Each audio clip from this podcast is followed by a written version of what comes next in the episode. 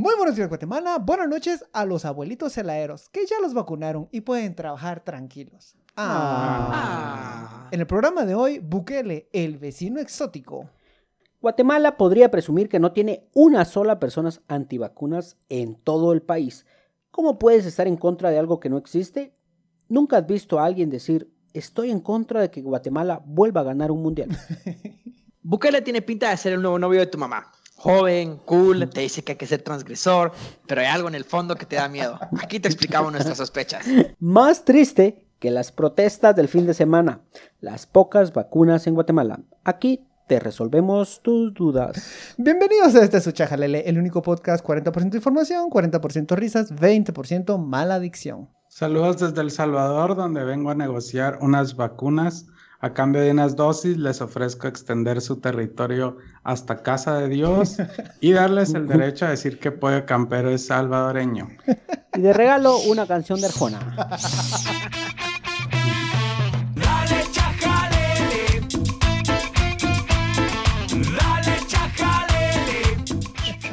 Bienvenidos, bienvenidos, bienvenidos, tomes, tomes, tomes a este episodio número 54 en un multiverso. Este sería el 55, pero no sé, de verdad con mucha pena nos disculpamos, pero solo hay semanas en las que las cosas no fluyen. Y de verdad. No funcionan, no. No, y nos estuvieron escribiendo, reclamando, ¿por qué no hubo episodio la semana pasada? Eh... Porque no nos dio la chingada. ¿Y qué Sí, porque de haber querido pudimos haber grabado a las 10 de la noche, pero no lo hicimos. Sí, Así que perdónenos porque es nuestra pereza. O sea, tenemos libertad de prensa y ahí estamos nosotros desperdiciándola, no grabando. Pero no importa, con Francisco terminamos a las 2 de la mañana ese día comiendo unos tacos en la Roosevelt de lo máximo, máximo, papá. Sabrosos esos, esos tacos, recomendadísimos. Tacos a, las 2 de la mañana. Celos, alert. Er, eran los, los, tacos. Ok, pasó una semana y bueno, antes una, me acompañan una vez por semana, aunque a veces una vez cada quincena. Este joven, Luis Ángel Sass. Hola, hola. Danilo. ¿Y yo qué? ¿Qué, qué, qué, Y el joven Roberto. Yo estoy celoso que te vayas con Sass. no estás aquí porque no quieres. No es... Y pues para variar, no vino Celia, que dice que pidió licencia, que, que quiere hacer algo. No importa, yo, yo ya la reporté en el Ix, que no le vamos a pagar sus cuotas. consejo de la carrera judicial que da evidencias o qué onda? Ni a Moto le dan tanto permiso. Eh, aquí, el, aquí al que se le da permiso nada más es a Moto. Celia no. ¿Tiene planta juez? Lástima que es la única mujer que conocemos.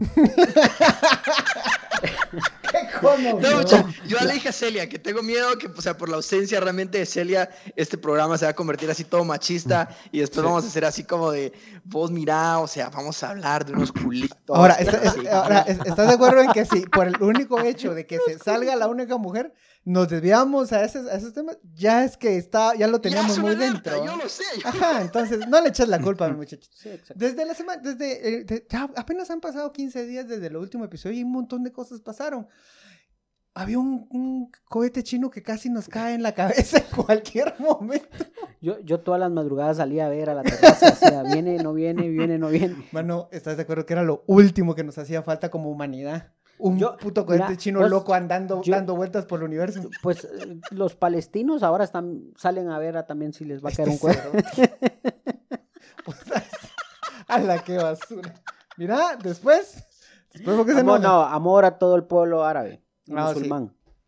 Sí. sí, solidaridad con todas las víctimas. Eh, también otra vez nos vuelven a estafar con pruebas falsas. Cron, Cron salió diciendo que, nos, volvieron, nos volvieron a vacunar. Nos volvieron a vacunar. Bueno, la empresa sacó un comunicado en el que está diciendo que no, que es imposible que ellos tengan pruebas falsas, etcétera, etcétera. Y entonces ahorita ya tiene que pasar a manos de las autoridades y que sean ellos los que eh, pues determinen. Pero el episodio de hoy... Que, que si esta vez sí nos dan pruebas que confiemos otra vez en ellos y que esta vez nos van a. Entonces es como, como, el, el, traido, la traida, para ser justos, que te engaña por tercera vez y te dice, no, hoy sí va a ser fiel. Esta sí, esta sí es la última. Sí, en serio, te prometo, solo fueron tres deslices. No, pero yo creo que creo, lo, lo, lo, que dice Dani, lo que ya, es como ese visitador médico que te quiere sobornar con regalitos. Que mire, pues, acépteme este otro lote y le voy a dar una su pelotita desestresante. Y mire este lapicero en forma de jeringa. ¡Uy, qué bonito! En fin. Y que te invita, te invita a almorzar o a unas chelas o algo así, vamos. ¿Vos vamos a hablar ahorita de, las vacunas y el COVID o vamos a hablar del otro? Pues tenemos dos temas. si, puedes seguir el guion por el que nos esforzamos mucho. Pues yo porque ustedes empezaron a hablar de Chrome, entonces ya estaba emocionado, ya hasta tenía datos yo de COVID. Espérate, espérate. Hoy le tenemos dos temas. El joven extraño, el, el, el chavo... No, no es chavo ruco todavía. El vecino exótico Bukele y vacunas en Guatemala. Empecemos por el joven Bukele. Yo, yo creo que él es, él es la persona que me confirma que yo no puedo confiar en una persona que usa demasiada gelatina. Está él y está Felipe Alejos. No necesito más gente que... Exceso de gelatina, exceso de confianza. Van de la mano. Bueno, tiene 39 años, es decir... Que Bukele se ve mejor que Felipe. Es que, es que Felipe sí, sí se ve mal, vos. Porque es Bukele tiene pinta, como, tiene pinta como de CEO así de una empresa disruptiva, así que estamos reinventando la idea de los siones. Mira vos, yo, yo a Bukele lo miro como vendedor de la 19, fíjate vos, solo que bien peinadito. Sí, sí, sí, o sea, el, tipo tiene pinta. A ver, ¿por qué estamos tocando este tema? Y es que recorda, habrán visto usted uno que otro tweet ahí, uno que otro TikTok, uno que otra nota de prensa, en las que el joven, a ver, puedes poner a empezar purista porque luego Roberto alega. Él, los diputados del partido oficial destituyeron en su primera asamblea a los magistrados de la Corte Suprema de Justicia y al fiscal general. Corte, no, no, de la sala de lo constitucional, que, es un símil a la Corte de Constitucionalidad de Guatemala, pero digamos con una diferencia de que allá está bajo la Corte Suprema de Justicia. O es parte de la corte. Ahora, por ejemplo, una, una persona, eh, estoy buscando exactamente el nombre, ay Dios, perdón, no encuentro el nombre, nos pregunta, ¿en realidad está buen presidente? A mí, a mí, eh, Roberto me hizo pensar a mí, estuve pensando porque tuvimos una discusión eh, y, Roberto, cual vendedor de atalayas, me convenció a comprarle una. Y yo le compré su argumento. así cuando se llega y te dicen, y vos dices, así por cansado, pues va, déme esa mierda, pues. Y, y, tiene razón, Roberto tiene una parte de razón. Porque yo vi una discusión, un, porque encima es traicionero el cerdo, es, es, un político marrullero. Bukele es ese tipo, porque llama a la comunidad internacional y les dice, vamos a tener una reunión. Y les, y les dice que va a ser una reunión privada, pero después él transmite en sus redes la reunión. Es la reunión que vimos todos en la que él estaba dando su discurso. Y me llamó mucho la atención eh, cuando él le da un discurso a la embajadora de Canadá. Ajá y le dice, mire, pero es que si ustedes no nos dejan cambiar algo acá, vamos a seguir igual. Entonces, eh, empecé a analizar, empecé a leer artículos y le doy el beneficio de la duda. Bukele me parece un tipo, eh, me van a linchar quizás amigos salvadoreños. Aquí yo estoy prendiendo las, leñas, no tengo pena salvadoreños. así va, con buenas intenciones, pero con muy, muy malas formas pésimas formas. No pero, ya les eché gasolina. Sí, ya. Eh, entonces, creo esto, aunque tengo críticas a sus formas, a cómo está manejando la situación. Él no es amigable con la prensa y por lo tanto yo como periodista debería estar en contra de él usando mi lógica. Pero analizando, como decía Roberto, me el defensor de los corruptos. El defensor de los corruptos. me, parece, me parece que, que sus formas ensucian mucho el discurso y no sé si él lo busca. No sé si él busca eso. Sí y no. A ver, yo creo que sí. Yo, yo honestamente creo que sí hay una estrategia detrás del comportamiento de Bukele. O sea, yo sí no creo que sea como solo una torpeza, sino al final sí es una estrategia en la que él busca ganar popularidad como, como un líder, así que entra a la acción, que de verdad se arremanga, y entonces dice, o sea, me meto a hacer el trabajo sucio, me meto a hacer el cambio porque al final creo que sí es como muy simbólico, muy sonado. Y yo les quiero realmente traer algo, algo a corazón al respecto de Bukele. Estamos hablando del presidente del Salvador. ¿Cuándo hablamos del presidente del Salvador normalmente? O sea, seamos honestos, no es como que normalmente nosotros estemos diciendo, ah, sí, vamos a platicar al respecto de lo que pasa en El Salvador. No, o sea, la estrategia comunicación política de Bukele, o sea, si algo sí le tenemos que, mm, eh, le tenemos que reconocer, es que rompe, o sea, de repente sí irrumpe dentro de la, de la monotonía que suele ser las relaciones internacionales, la comunicación política, y creo que es muy bueno. Y eso yo creo que sí es de aprendizaje, honestamente, para todos los políticos de la región. Es decir, que el nuevo futuro de la política es ese tipo de política en la que vos tenés que ser muy disruptivo en tu comunicación política para realmente poder llamar la atención de la gente. Ahora, solo perdón ahí, si querés, o sea, para poner un parámetro disruptivo, pues Neto Brand es disruptivo. Solo para ir poniéndolo como so, comparación. Sí, rompe sus camisas y sus eh, leotardos. Ah, la, ¿vieron, vieron, que, vieron? Tuvo un accidente, por cierto. Neto Brand, sé que nos estás escuchando porque sé que tenemos fe y queremos decirte que te recuperes pronto. Se cayó. Sí, se cayó y agradezco al casco. Y yo, ay, maldito casco. pero, pero, no, ahora, muchachos, quiero hacer una aclaración para todos los que nos están escuchando. Eh, de por sí nosotros hablamos con mucha ligereza al respecto de la política guatemalteca y digamos que tratamos de ser informados. Bueno, algo, el trabajo de alguna de las personas aquí presentes es de hecho estar informados, entonces sería un poco el colmo que no. Pero a lo que quiero decir es que en general con la política guatemalteca tenemos nosotros siempre, bueno, al menos yo, yo sí digo, reconocemos probablemente limitaciones o errores que podamos tener y son opiniones que en algún momento pueden cambiar y que con nueva evidencia, por supuesto, que pueden, pueden tener otra interpretación. Entonces nosotros vamos a interpretar a Bukele desde lo que, a nos, lo que a nosotros nos alimenta la realidad del Salvador y que solamente la prensa internacional, usualmente los gringos y las redes sociales, en este caso que ahora ya son un nuevo actor. Mira, qué bonito disclaimer, y yo me sumo a otro, en realidad no le vamos a dar un juicio final y no podemos. Persona que me escribió, ay Dios mío, no lo encuentro, bueno, que, que me, pero es que no vamos a dar el juicio final de que es excelente o terrible, solo vamos a dar algunos elementos. Y vamos a ponerlo, voy a empezar dando algunos, algunos tips. La destitución del fiscal general y los magistrados ocurre en la el primer día, en la primera asamblea de los diputados, donde el partido oficial es mayoría. La última mayoría que tuvimos aquí oficial fue del FRG, ¿no? Sí, el FRG, que fue una planadora, literal. Y, y una planadora, entonces, primer elemento, primer... Eh, él alega que todo el que todos estos movimientos los está haciendo en ley. Solo para ponerlos mejor en contexto, al fiscal general todavía le quedaba un año más en su periodo. Él estaba 2019-2022. Con esta acción, él lo aceleró.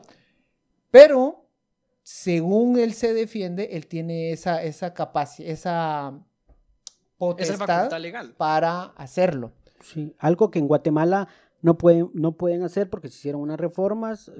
Eh, y ahora la única forma, si no estoy mal, es que, se puede destituir al fiscal general o cambiar es si es eh, ya encontrado culpable, eh, sentenciado. sentenciado. Es decir, súper, Yo creo que tiene que tener auto de procesamiento, muchachos. ah, bueno, bueno, autoprocesamiento, que ya, que ya encima. Solo nos puedes explicar a los carros, a los que no conocemos de carros, ¿qué es un auto de procesamiento? Un auto de procesamiento es que ya te iniciaron un proceso penal.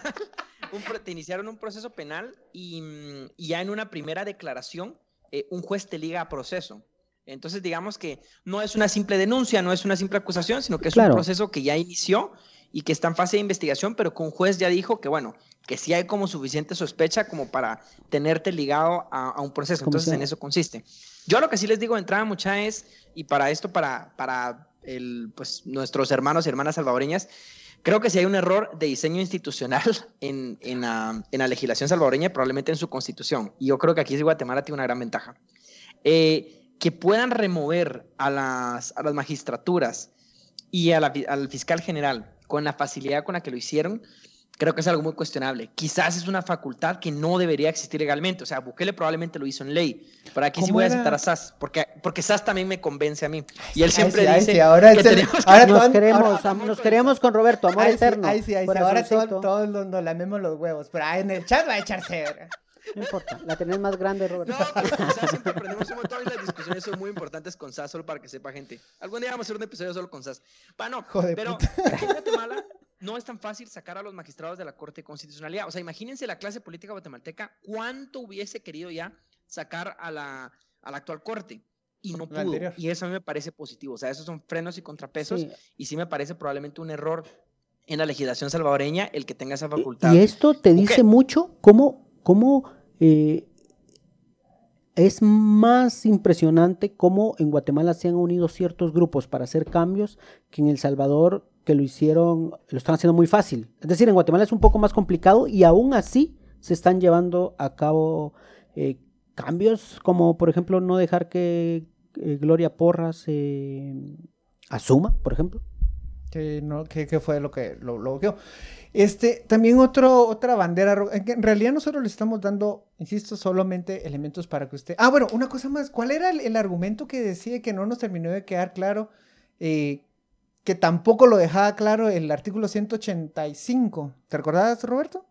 ¿De qué? ¿De Eh, Salvador? Te referís a que, o sea, que tenían que haber, o sea, que se le podía destituir con el, con el voto de la asamblea, pero por las causas legales. Por causas previamente establecidas en la ley. Y no sabemos qué causas son. O sea, y no sabemos si sí, Sí, les prometemos, se les o no. prometemos. Si alguien viene y en los comentarios nos madrea y nos regaña, les hacemos una corrección en el siguiente Mira, episodio. Pero sí parecía, y estuvimos a buscar artículos y no sé si todo lo daban por sentado, pero no, ex- no explicaban exactamente cómo estaba. Bueno, aquí vamos a decir algo que a, a- a Roberto le encanta. Una crítica para los medios de comunicación del Salvador que no explican esto. Se le paró. Se le paró. Criticamos Sí, no, a, de lo- hecho a sí, los sí, colegas sí, sí. salvadoreños que no nos dan una explicación eh, o no lo encontramos una explicación. No encontramos. Al rato eh, fuimos un poquito amplia. huevones. Si alguien la tiene, por favor, envía en los Sí, comentarios. sí. Ahora, hablando de medios de comunicación, hay dos banderas rojas muy fuertes eh, que se pueden señalar a esta persona.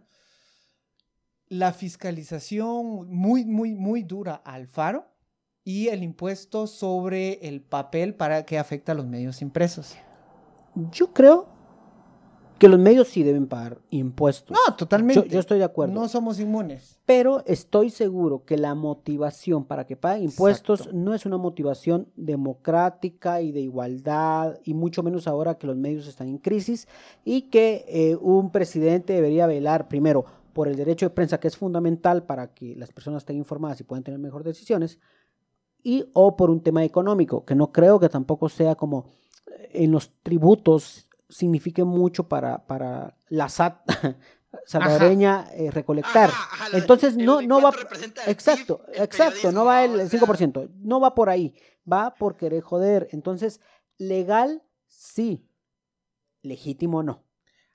Y se le disparó a Roberto. Ahora, también, este, aquí tuvimos un equivalente y es cuando eh, Linares Beltranena, mejor conocido como el diputado Corbatín, ¿O CIPI? Eh. eh, hizo, pro- promovió para que la, eh, ya no fuera obligatorio que los edictos tuvieran que ser publicados en el diario, en, eh, en- En en los diarios de mayor circulación. Sí, que era, era un teledirigido hacia el diario cajón, La Hora. que de cajón era la hora. Estoy de acuerdo en que eso ya no funcionaba, súper de acuerdo, porque la hora física, la hora impresa circulaba en un segmento muy, muy pequeño y en realidad eh, terminaba siendo una especie de pues, mm, impuesto que pero, beneficiaba al periodismo de la hora. Pasó desapercibido por muchos, muchos, muchos años y ya hace rato estamos en internet. Pero cuando ya la hora se empezó a volver muchísimo más incómoda, sale esta ley que les pega directamente a las finanzas de la hora. Claro. Eh, Es, un- Y- y es es, un que, tipo. mira, y, y fíjate que por una parte es bueno para la población, porque honestamente era un gasto innecesario para trámites como, por ejemplo, que vos querrás cambiarte de nombre. O sea, y digamos, era un gasto que, que honestamente puede ser que serviría muy poco.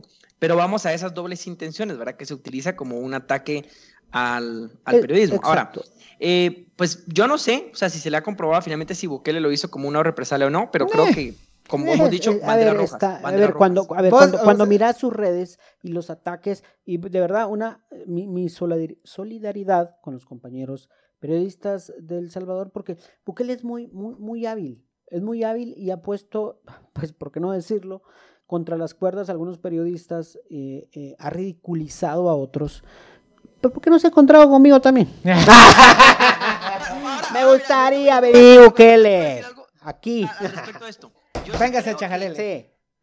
Yo sí creo que, que- que los, o sea, que los funcionarios sí tienen, eh, o sea, la facultad o, o tienen el derecho en algún momento de hacerle pelea a la prensa. No por mecanismos legales de presión ni nada, pero sí de, por ejemplo, de rebatir lo que están diciendo. Y yo incluso lo he pensado, o sea, porque hay algunas preguntas que hacen los periodistas que son como bien tontas, ¿va? Entonces yo sí diría en algún momento que si un funcionario simplemente también señala un mal periodismo, creo que está en todo su derecho de, de poder rebatirlo. El tema es que no tiene que usar su poder Exacto. para coaccionar de alguna manera el periodismo. Ahora, entre argumentos que se echen punta, simplemente Bukele les ha ganado la partida, vamos, pero o sea, ahí sí yo y creo quiero, que y quiero citar una, y, y quiero dejar una última reflexión en torno a eso. El gran problema de estas personas que cambian A ver, pongamos el escenario. Y él tiene razón. No estoy diciendo que sea cierto, pero pongamos ese escenario. Él tiene razón y en efecto el fiscal era una persona corrupta, los magistrados eran personas corruptas y él quiere cambiar a todas esas personas por personas probadas. Ok, genial. El problema es que lo está haciendo de una manera en que se está pasando por alto las instituciones, por tanto las está dinamitando. ¿Y qué va a pasar el día en que venga, en que él pierda poder y venga la oposición?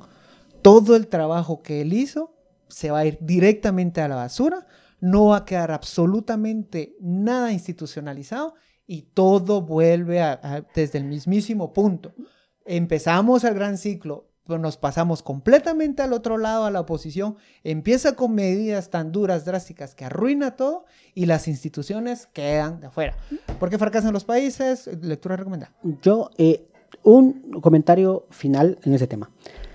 Es como cuando por querer entrar a una casa, dinamitas la puerta y la dejas débil y después querés resguardarte dentro de esa casa. Ya la debilitaste. Y eso es lo que está pasando un poco en Salvador al modificar, bueno, al cambiar, más bien dicho, a estos funcionarios. Deja un mal mensaje. Uh, deja un mal mensaje, acá se nos cuela algo. Eh, pero no importa. bueno, era, era, eso. Y eh, bueno, eso era lo único.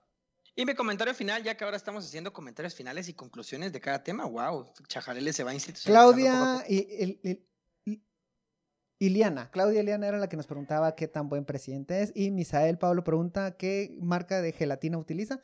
Moco, de, gorila. ¿Moco de corrupto? ¿Moco de dictador? ¿Moco de...? Moco de Hitler. Moco de Hitler. no, mi comentario final va más o menos por ahí. O sea, yo creo que como población siempre hay que tener una, una sospecha sana al respecto de los funcionarios, siempre. Entonces, que Bukele esté agarrando tanta atracción, que esté buscando tanta atención, que esté buscando posicionarse tanto políticamente, eso solamente pues nos tiene que hacer ponerle más atención a lo que está haciendo y, y, ser como muchísimo más críticos con lo que está realizando. Y si realmente está haciendo algo que realmente sí dinamita la institucionalidad, algo que sea ilegal o, realmente su comportamiento es antidemocrático, pues ojalá El Salvador se den cuenta a tiempo y no siga obteniendo el apoyo que tuvo, porque electoralmente tuvo mucho apoyo y por eso fue que lo eligieron en la asamblea. Entonces, Miren, eh, creo que mi reflexión final es, o sea, nosotros como población sí tenemos que estar siempre muy alertas de este tipo de, de, personajes que tratan de, buscarse así como que mucha bulla y, y siempre ver que el discurso sea hacia la democracia y no hacia concentrar poder. miren esta pregunta que nos pone Gerson Bellis. ¿No nos quedará más que confiar en el buquelismo? ¿Este será un perfil de próximos candidatos? ¿Será que todos los candidatos ahora tienen que ser cool? Yo creo que va a llegar a Guatemala y, es un pronóstico que no, no, no, lo doy yo, digamos, hay muchas personas que dan esto, que vamos hacia un personaje de este tipo, no importa sea de ideas más liberales o de ideas... Eh, eh, contrarias, eh, pero vamos hacia un personaje que vaya a potenciar este tipo de cosas porque la gente ya está cansada de lo tradicional. Eh, y creo que sí, llegará en un momento, pero de que llegará, llegará. Yo también creo eso. Yo eh, también creo que el político tradicional, o sea, va a tener que ir agarrando estas nuevas formas. Y yo creo que aquí sí es un poco eh, porque la comunicación también en la sociedad ha ido cambiando. O sea, las redes sociales se han modificado muchísimo el comportamiento, o sea, el tema de los memes, el tema de, cómo, cómo interactúas de una forma mucho más dinámica, mucho más entretenida, como siempre buscando crear contenido que pelee por captar la atención de la gente. Eh, los políticos se van a tener que ajustar a eso. Yo sí creo que eso es el futuro. al final creo que solo es una, herramienta, ¿verdad? Solo el medio de comunicación. Para mí lo que sigue siendo importante es que veamos que el fondo de las propuestas realmente sean democráticas y, bueno, produzcan desarrollo para los países. Esto me alegra, lo último, esto me alegra porque va a haber más trabajo para nosotros comunicadores, más memes, más felicidad. Pero hablando de gente que nos vacuna, las falta de vacuna en Guatemala. Ya hablamos un poquito de Cron, que se está tratando de esclarecer su eh, situación. Hoy la portada del periódico nos anunciaba cuánta, la, cantidad de vacunas que nos han venido al país en comparación a las que hemos... En, bueno, comprado versus las que hemos recibido, era eso. Que, ajá, ¿que son qué porcentaje dijimos? 2%. Ah, eh, ahora, solo una, a mí me queda una pregunta y porque realmente el periódico ya nos hemos dado cuenta que en sus titulares no es muy riguroso y, y le pela cometer errores y realmente lo ha hecho anteriormente. a mí no se me olvida y siempre se lo voy a sacar en cara. Eh, ahora, si el gobierno ya pagó los 22 millones de vacunas, porque a mí no me suena lógico que realmente el gobierno sí haya pagado los las 22 millones de vacunas. Pagó la mitad de Sputnik Y los otros han sido donaciones, básicamente. Pero sí, pues, pero es que donaciones solo son como 207 mil vacunas, pero es que el periódico dice que ya se pagaron 22 millones de dosis de vacunas. ¿Será que es cierto que ya se, pagaron 22 millones? Se pagaron la mitad de las vacunas rusas. Ah, ¿y, cuántos eran? Y, las, del, las del mecanismo COVAX. las rusas eran 8 mil, para 8 millones fueron 16 millones. Búscate el dato ahí para no quedarnos en el aire. Pero sí, búscate el dato porque no nos podemos quedar con la duda aquí. Ahora, eh, aquí hay un montón de cosas. Y es que... Mm, está todo fallando. En realidad uno creería que vienen tan pocas vacunas, pero estamos viendo que estas pocas vacunas están sobrando. Y no es que los guatemaltecos sean antivacunas, es que todavía o no saben cómo funcionan los mecanismos. Estuvimos, una, eh, publicamos un reportaje respecto a cómo en San Juan, Zacatepeques, eh, se está... perdona, solo voy a aclarar, eh, de, de Sputnik se compraron 8 millones de vacunas. ¿A un precio de? ¿Cómo? ¿A un precio de? Se pagaron 614 millones, que corresponde a la mitad. Entonces sí, sí. Entonces, eso, se compraron esas 8 millones. Bueno, en realidad eran 16, ¿no? Pero, o sea, y la otra mitad cuando venga la... Bueno, no ha venido ni el 1%. Ni el 2%, mano. O sea, yo le decía chingando, pero no te regala más muestras un visitador médico. Cabal. Y es que el asunto con, la inscripción también resulta, les dicen, es que usted se tiene que inscribir. Eh, joven, pues no tengo como, no tengo internet en mi casa. Ah, ok, entonces le vamos a mandar un mensajito celular. Ah, ¿Cómo le explico que tampoco tengo celular en mi casa? Y entonces en realidad las campañas de vacunación, eh, ese acercamiento y, garantizar que haya vacunas, estamos haciendo que, la, que la inmunidad rebaño esté hasta la Sí, creo que va a ser Guatemala de estudio de, esto, pero creo que ha funcionado en comunidades eh, urbanas. Ah, ahí sí ha funcionado y ha estado bien, eh, pero en rurales cero, cero información. Mira, nos vamos. Ahora, mucha, oye, una pregunta para ustedes. ¿Y, cómo, ¿Y cómo harían? O sea, si no es a través de un mecanismo de, mensaje de texto o, o de internet, ¿cómo harían para registrar a la gente para vacunarse? Mira, Entendiendo que el Ministerio de Salud Pública es lo que es, o sea, que no tiene una cobertura en todos los municipios del país. O sea, mi pregunta honesta es, yo sé que está mal, pero también en algún momento digo, también hay que ser realistas con la capacidad del Estado, ¿no? Fíjate que, a ver, te, doy un poquito la razón, porque iniciar una campaña a favor de, la, de las vacunas también es un arma de doble filo, porque lo hubiera tenido que empezar hace tres meses. Claro. Pero empezás la vacuna y iba a empezar la chingadera. ¿Por qué estás promocionando algo que no tienes? ¿Por qué estás promocionando algo que no tenés? ¿Por qué estás promocionando algo que no tenés? Bueno, se vio en, en, en eh, ¿cómo se llamaba esto? En, cuando estaban probando, perdón, se me fue el nombre, cuando... ¿Ensayo? Ensayos, te perdí un nombre. Ah, eh, las pruebas. Las, ah, el día de ensayo, ajá. Ajá, bueno, era en ensayo de vacuna, exacto, ensayo, perdón. Como el simulacro, ajá. simulacro. de vacuna. Y una chingadera así como, vos simulá que, que, te van a vacunar. simulá, que, ya te curaste. Ajá, simulá, que te curaste. bueno, mira, simulá que... Pero, vos al, al extraido, ¿va? O extraída. Simula que ya te moriste. ya no chingues. simula que te bloqueas. Ajá. Ahora, es que... Pero es que por, por el otro lado también de nuevo, o sea, también hay herramientas. Eh, están, están, las radios comunitarias, que son una herramienta muy efectiva en zonas eh, muy rurales. el eh, Tribunal Supremo Electoral podría. El tribunal, hay, hay, mecanismos que, bueno, poner, meter eso en el Tribunal Supremo Electoral, no sé si quisiera tenerlos involucrados, ahí sería jalar más abogados y qué miedo. Este, pero mira, la semana pasada nos llegaron varias preguntas y alguien nos preguntaba, ¿es confiable la vacuna rusa? En Brasil la prohibieron. Bueno, así como que tomar de parámetro Brasil. Brasil, ajá, o sea, es como que mira, siente más razonable. Lo, lo, que yo sí digo es que, que, que imagínate que de verdad que te pusieran el 5G con la vacuna. Mano, a mí me encantaría, imagínate tener internet todo el tiempo, de repente vas en la calle y tenés unas ganas horribles de cagar. Inmediatamente detectas todos los baños cercanos y te detecta la ruta directa al Burger King más cercano. Ahí te vas. O mi primo, o mi primo que, no ha conectado en 35 años, conecta. Hoy sí conecta porque conecta. Lo único jodido es que siempre tendrías que tener como saldo, vamos. Sí, bueno. hay pros y contras. Ahora, mucha, hablemos, hablemos de datos al, respecto de cómo va el avance en América no, no, pero, solo, perdón, solo, perdón. respondiendo a la pregunta, en realidad, eh, la vacuna rusa está bañada de todo ese estigma del, de la Guerra Fría.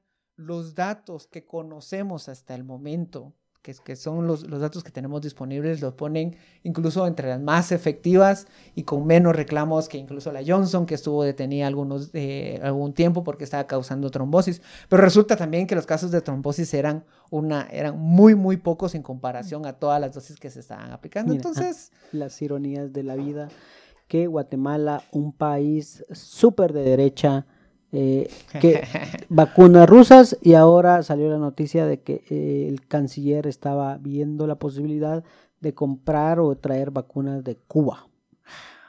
Imagínate. La soberana. Claro. Que hacía crecer el bigote y una boina en la frente. tipo Che Guevara. Y un Rolex. Y un Rolex Pero chafa, de ahí de. Miguel aquí no pregunta: ¿por qué la India dona vacunas a Guatemala cuando a ellos les hace falta la donación? Eh, es que aquí hay algo que muy importante y es que la donación ocurrió cuando ellos no estaban pasando por esta gran crisis. Y por otro lado, yo también sospecho que esto lo cruza un poquito de... Eso es sospecho, eso es pura paranoia. Eso eh, lo cruza un poquito por diplomacia. Recuerden que la India es uno de los grandes fabricantes del mundo de vacunas, eh, de medicamento genérico. Entonces, pues ya si le verán las patentes como está peleando Joe Biden, pues al rato sí. Eh, ya... Bueno, ¿qué le yo? De, datos, de cómo va la vacunación. Mira, pues encontré una página por ahí que, que tiene como el, una, una, estadística, no sé qué tan, qué tan actualizada está. Es del, ah, es del 10 de mayo. La vacunación por porcentaje en comparación de países, porque lo que hay que ver es comparar. Eh, Guatemala, o sea, ni siquiera, eh, creo que aparece como un 1%, 1% de la población vacunada, o sea, muy bajo. Y tenemos países en donde, o sea, por ejemplo, tenemos una Argentina con un 16%, eh, un Costa Rica con un 17%, un México con un, eh, que es 17% aproximadamente, eh, El Salvador con un 14%, y Guatemala, como les digo, aparece dentro del 1. O sea, de esta gráfica podemos ver que la velocidad de la vacunación en Guatemala está muy rezagada. O sea, va lento. Yo creo que sí, está mal. Sí, tenés razón, Sal, vamos a hacer un experimento mundial de, de a ver si, si un país logró la inmunidad de rebaño, vamos a hacer nosotros por falta de vacunas. Pero bueno, pero como, como dijo Bronco, yo, yo, es que yo le tengo miedo a las vacunas, pero como dijo Bronco, mi miedo es quererla y no tenerla. Exacto. Muchísimas gracias por llegar al final de este episodio y por favor, a terminamos. ver. Ya, sí, sí, nos estamos pasando. Sí, demasiado. Además la gente tiene cosas que hacer, no escucharte a vos, a Francisco, a mí y Danilo que se fue. No, gracias por estar, gracias por escucharnos. Y recomiéndenos, recomiéndenos. A ver, tengo un reclamo que les va a tocar el de. No sé por qué, la audiencia sigue siendo siempre la mayoría hombres. Recomiende este chajalele con su compañera de confianza y dígale: mire, querés eh, argumentos finos, querés pasártela bien, querés informarte y un programa único en su especie en Guatemala. Este es su chajalén. Gente que no gracias, sabe, pero, habla. Ocurre porque un programa de tres hombres no, no, no le pega, no le llega a las mujeres. Ay, porque. Ni una sola razón. Pues. Muchísimas gracias. Buenos días, Guatemala. Buenas noches, mundo. Adiós. Órale, órale.